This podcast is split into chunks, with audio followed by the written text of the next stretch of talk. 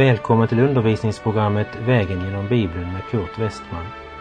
Vi börjar naturligt vår genomgång med Bibelns första bok, Första Mosebok. Programmet är producerat av Norea Radio.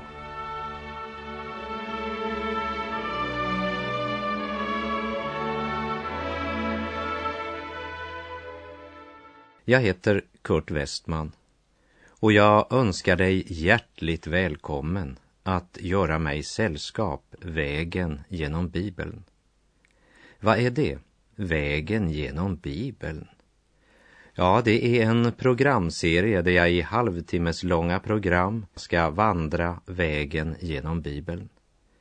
Och det är naturligt att börja med Bibelns första bok, Första Mosebok. Efter Första Mosebok så går vi till Matteusevangeliet i det Nya testamentet och så växelvis Gamla och Nya testamentet.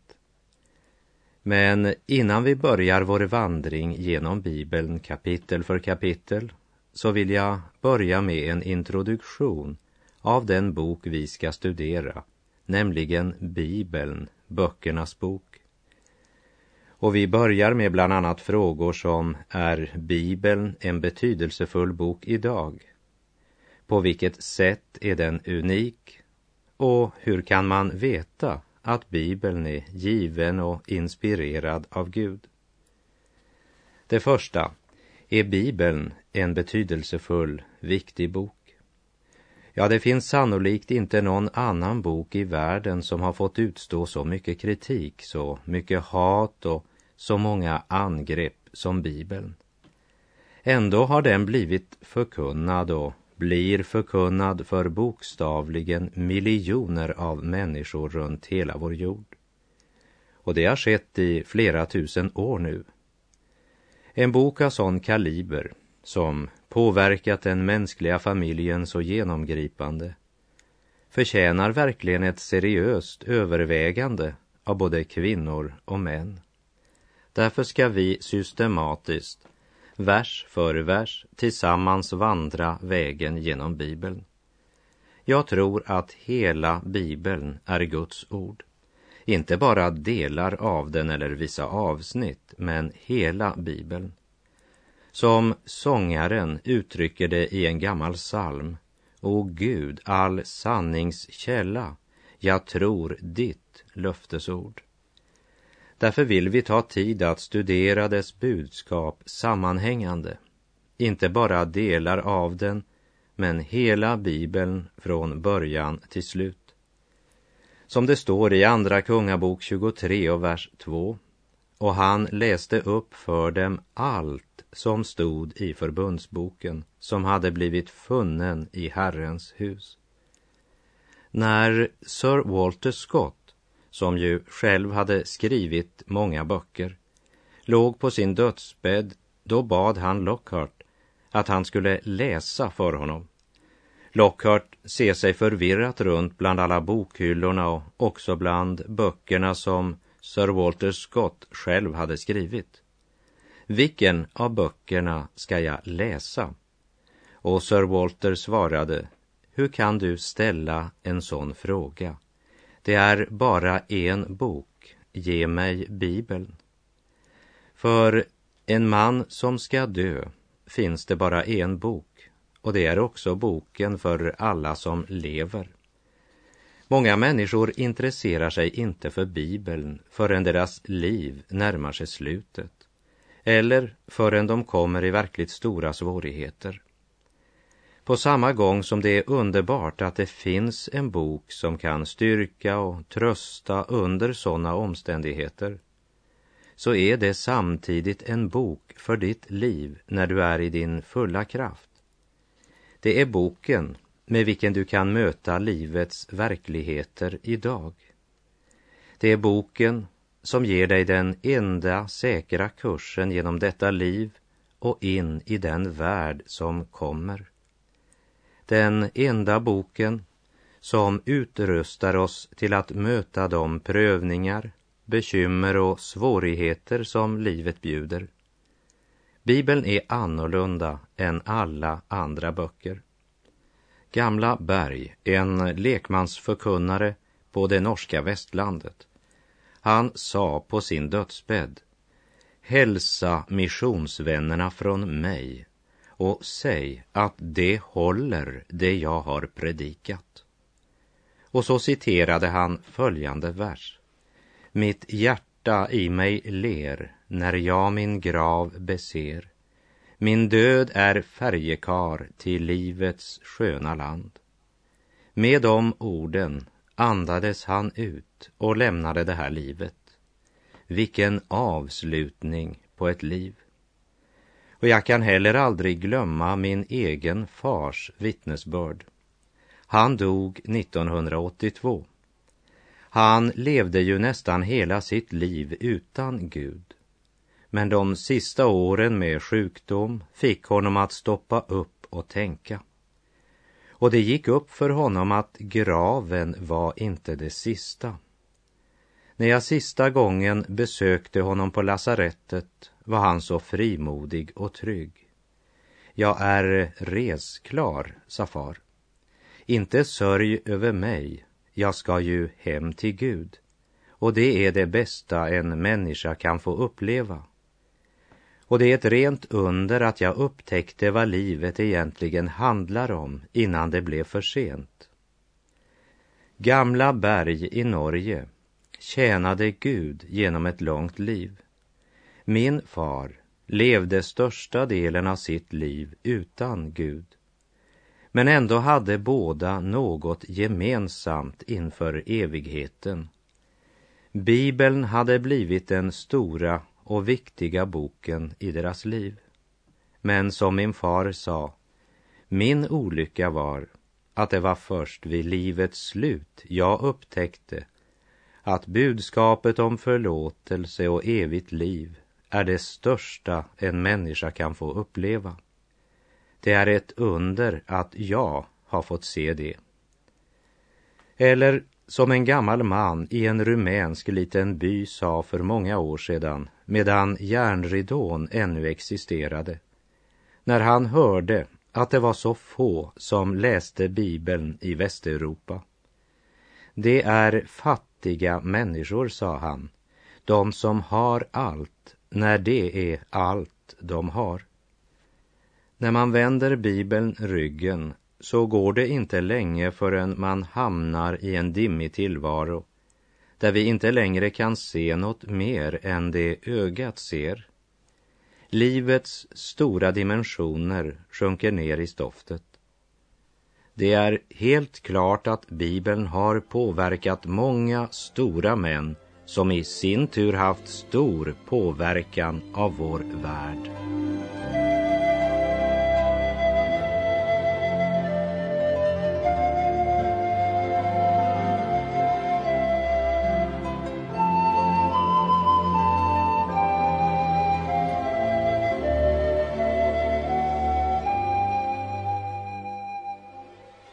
På vilket sätt är Bibeln unik? Bibeln är på många sätt en osedvanlig bok. Till exempel så har den ett dubbelt författarskap. Med andra ord, Gud själv är Bibelns författare. Men sett från en annan sida så är det människan som är Bibelns författare. Bibeln blev ju skriven av cirka 40 författare i en tidsperiod av cirka 1500 år. Många av författarna visste inte ens om de andra att de existerade. Och det förekom inte något hemligt avtal mellan de 40 författarna. Två eller tre kan ju ha mötts, men de övriga har inte känt till varann. Och ändå har man alltså förmedlat ett budskap som är mer sammanhängande än i någon annan bok. Och den är utan brist eller fel. Här är det någon som vill protestera, men låt mig fortsätta. Varje författare uttryckte sina egna känslor och upplevelser i sin egen generation. Alla var de människor med sina begränsningar och brister. Också den gamle mannen Moses gjorde misstag i sitt liv. Men när han skrev de fem Moseböckerna så blev det inte några fel eller misstag i det han skrev ned. Så du ser att boken är en mänsklig bok och ändå är det en gudomlig bok. Den är mänsklig, verklig och vardagsnära. Skriven av människor från alla samhällsskikt, prins och fattighjon, högt studerade intellektuella och de enklaste människor. Bibeln, den är en korridor mellan två evigheter. Innan Gud skapade solen och månen till att fastsätta tider, dagar och år så var det ingen tid, det var evighet. En dag tar tiden slut, som det står i Uppenbarelseboken 10.6. Det blir ingen tid mera. Därför kan vi säga att Gud är från evighet till evighet. Och så är alltså Bibeln en korridor mellan två evigheter. Och i den korridoren vandrar Jesus Kristus, Messias, Guds son. Gamla testamentets genomgående huvudtema är Kristus. Nya testamentets huvudtema är Jesus. Så att Bibelns gemensamma vittnesbörd är att Jesus är Kristus. Hur kan man veta att Bibeln verkligen är av Gud? Det är både viktigt att ställa den frågan och att få den besvarad. Här vill jag helt kort bara nämna fem saker. För det första, Bibeln har överlevt och bevarats. Det andra, det är arkeologiska utgrävningar som har stadfäst Bibelns äkthet. Det tredje, profetiorna som har blivit uppfyllda. Det fjärde, förvandlade liv. Och det femte, den helige Andes vittnesbörd. Vi börjar med det första. Bibeln har överlevt och bevarats. Under den tid då järnridån delade Europa och jag hade min tjänst och uppgift i dessa länder, då såg jag otroliga exempel på vad myndigheterna i dessa land gjorde för att stoppa Bibeln, för att förhindra evangeliets spridning. Jag vet inte hur många gånger jag upplevde på den rumänska gränskontrollen att höra denna fråga. Har du vapen, pornografi eller biblar? Och egentligen så hade man en känsla av att det var biblar man först och främst sökte efter. I de åren så hade jag privilegiet att smuggla tusentals biblar till bland annat Rumänien. Det var egentligen inte farligt för mig som hade svenskt pass. Det var de kristna på insidan som tog risken. De rumänska kristna blev förföljda. Bibeln var förbjuden och myndigheterna gjorde allt för att hindra bibeltransporterna. Men man kunde inte hindra att Bibelns budskap gick sitt segertåg. Och vem hade väl i slutet av 40-talet då alla missionärer blev utkastade från Kina drömt om att Kina genom hela 90-talet skulle präglas av världshistoriens största väckelse? Bibeln har mött motstånd genom århundraden. Ateister och gudsförnekare har vikt sina liv, sin tid och sin kraft till att motarbeta Bibeln och dess budskap. Men trots alla angrepp som blivit gjorda mot Bibeln så existerar den fortfarande. Att Guds ord har bevarats och lever vidare är verkligen värt att tänka över. Det andra, arkeologiska fynd. Och här ska jag bara nämna det märkliga fyndet som gjordes 1947 i en av grottorna i Wadi Kumran. Det var en ung beduin som först fann några handskrifter och flera vetenskapsmän satte igång med undersökningar i fyndområdet och ytterligare handskriftsrullar påträffades i olika grottor i närheten. Det var ett otroligt rikt material som blev lagt i forskarnas händer. Skriftfynd har gjorts i elva grottor i vilka man sammanlagt har påträffat fragment av uppemot 100 handskrifter som är fragment av bibliska skrifter. Och du som har intresse kan gott göra efterforskningar på det här området som är så omfattande att det kunde fylla många program. Vi tar bara tid till denna lilla detalj här. Dödehavsrullarna som upptäcktes i Kumram 1947. Det tredje är uppfyllda profetior.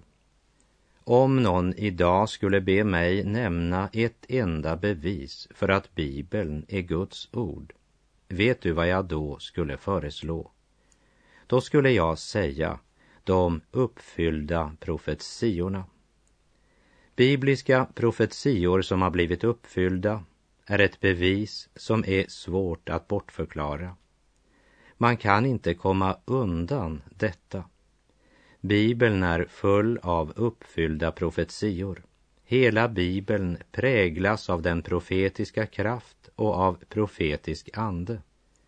Men en fjärdedel av skriften var speciellt profetiska löften när det skrevs. Det vill säga det proklamerade saker som skulle ske i framtiden. Och en stor del av detta, ja, faktiskt långt mer än vad de flesta människor kan föreställa sig, har redan blivit uppfyllt. Och vi kommer senare, när vi går igenom vers för vers, att mer i detalj komma tillbaka till många av dessa profetior. Det fjärde är förvandlade liv. Genom ett långt liv har jag haft privilegiet att få se vad Gud har gjort i många människors liv.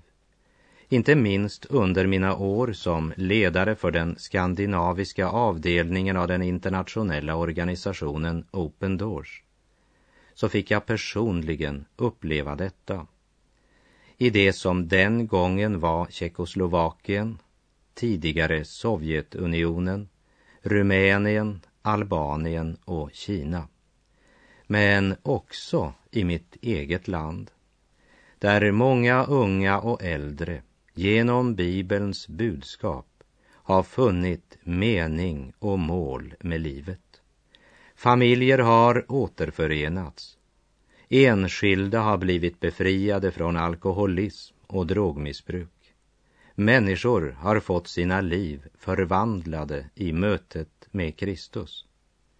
Det femte, den helige Andes vittnesbörd. Den sista av de fem punkterna jag nämner är ett personligt vittnesbörd. Jag var 19 år när jag upplevde att komma till tro och börja läsa Bibeln. Det har gått en hel del år sedan dess och mitt mörka hår har blivit grått. Alla dessa år tillsammans med Gud och med Bibeln, det har gjort något med mitt eget liv. Så jag idag kan säga att jag inte bara tror att Bibeln är Guds ord, men jag vet att det är Guds ord. Och därför ligger det mig på hjärtat att systematiskt kapitel för kapitel tillsammans med dig i det här undervisningsprogrammet få vandra vägen genom Bibeln.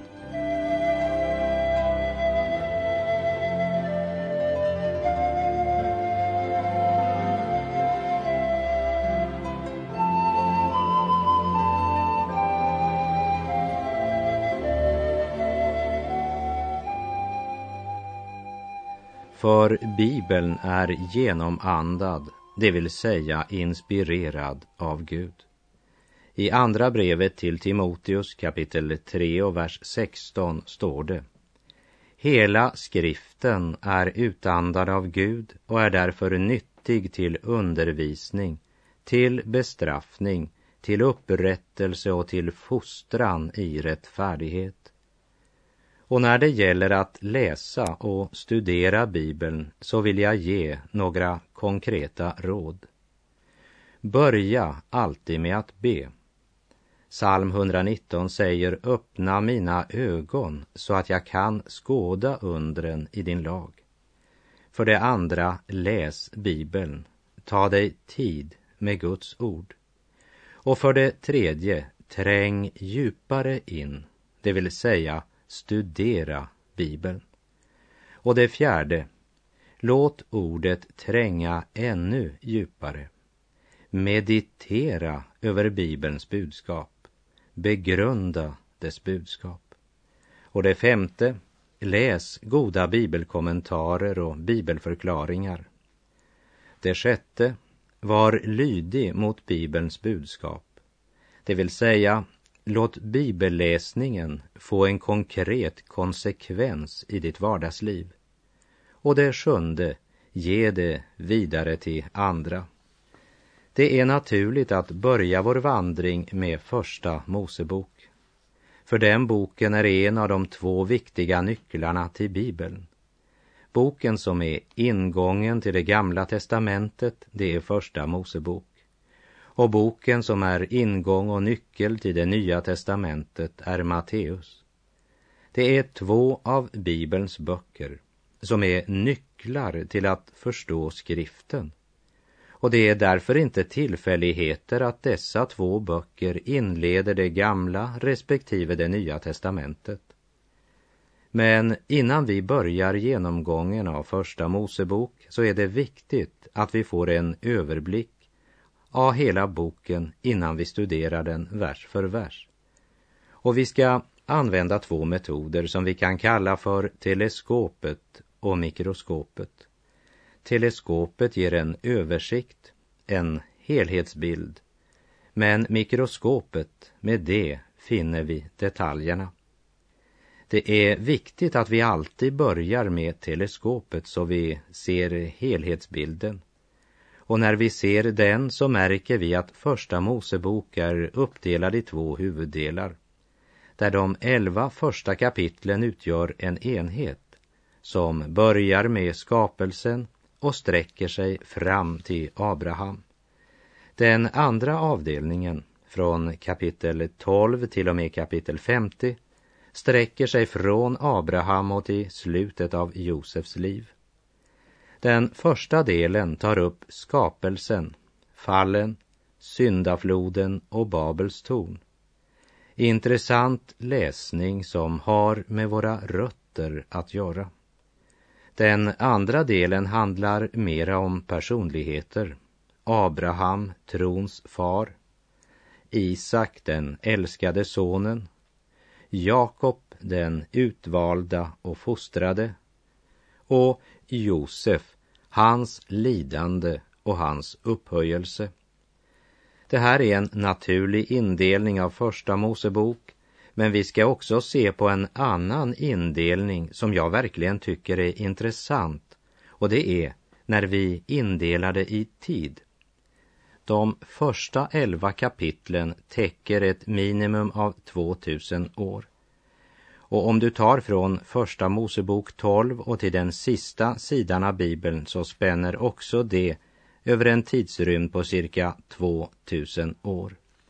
Det är och förblir Guds hemlighet hur långt tidsrum som ligger mellan den första skapelseakten då jorden skapades och den fjärde skapelseakt eller skapelsedag då Gud skapar sol och måne till att utmärka tider, dagar och år.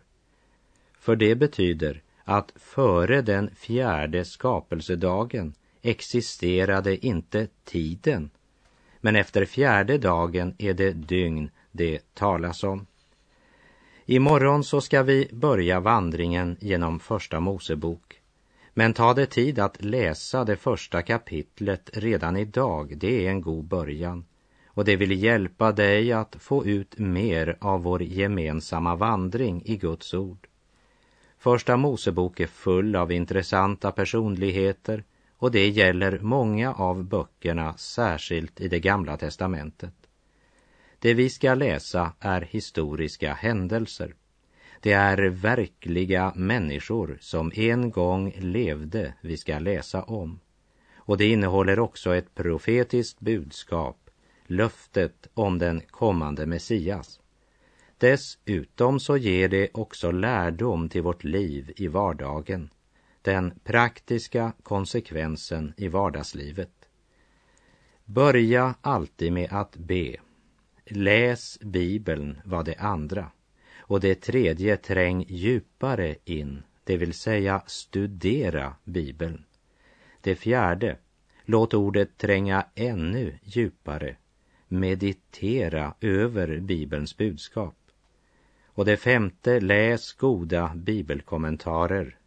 Det sjätte var lydig mot Bibelns budskap, det vill säga låt bibelläsningen få en konkret konsekvens i ditt vardagsliv och ge det vidare till andra. Allt det här det hör ihop och griper in i varann. Det ena blir konsekvensen av det andra. Tar du tid till bön kommer du också att läsa Bibeln.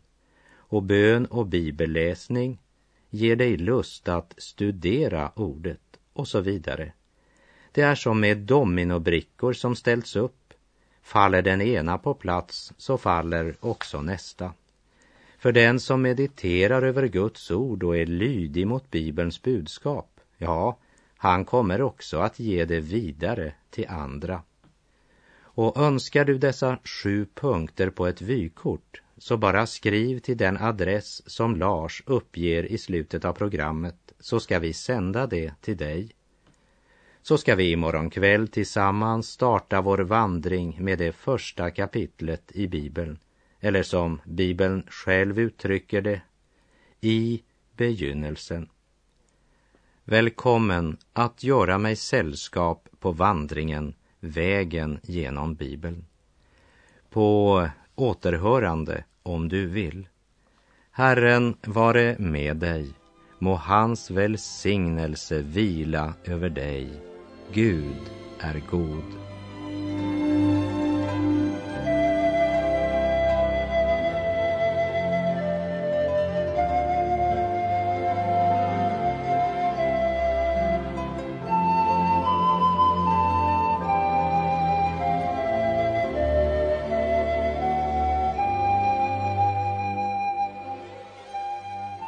Du har lyssnat till programserien Vägen genom Bibeln med Kurt Westman. Det är Transworld Radio som sänder en halvtimme på svenska, måndag till och med fredag. Programmet är producerat av Norea Radio Sverige, som är en ideell organisation som arbetar med evangeliska radioprogram till Sverige och dessutom på 18 andra språk till fyra kontinenter. Genom våra radiosändningar önskar vi sprida evangeliet till alla folk.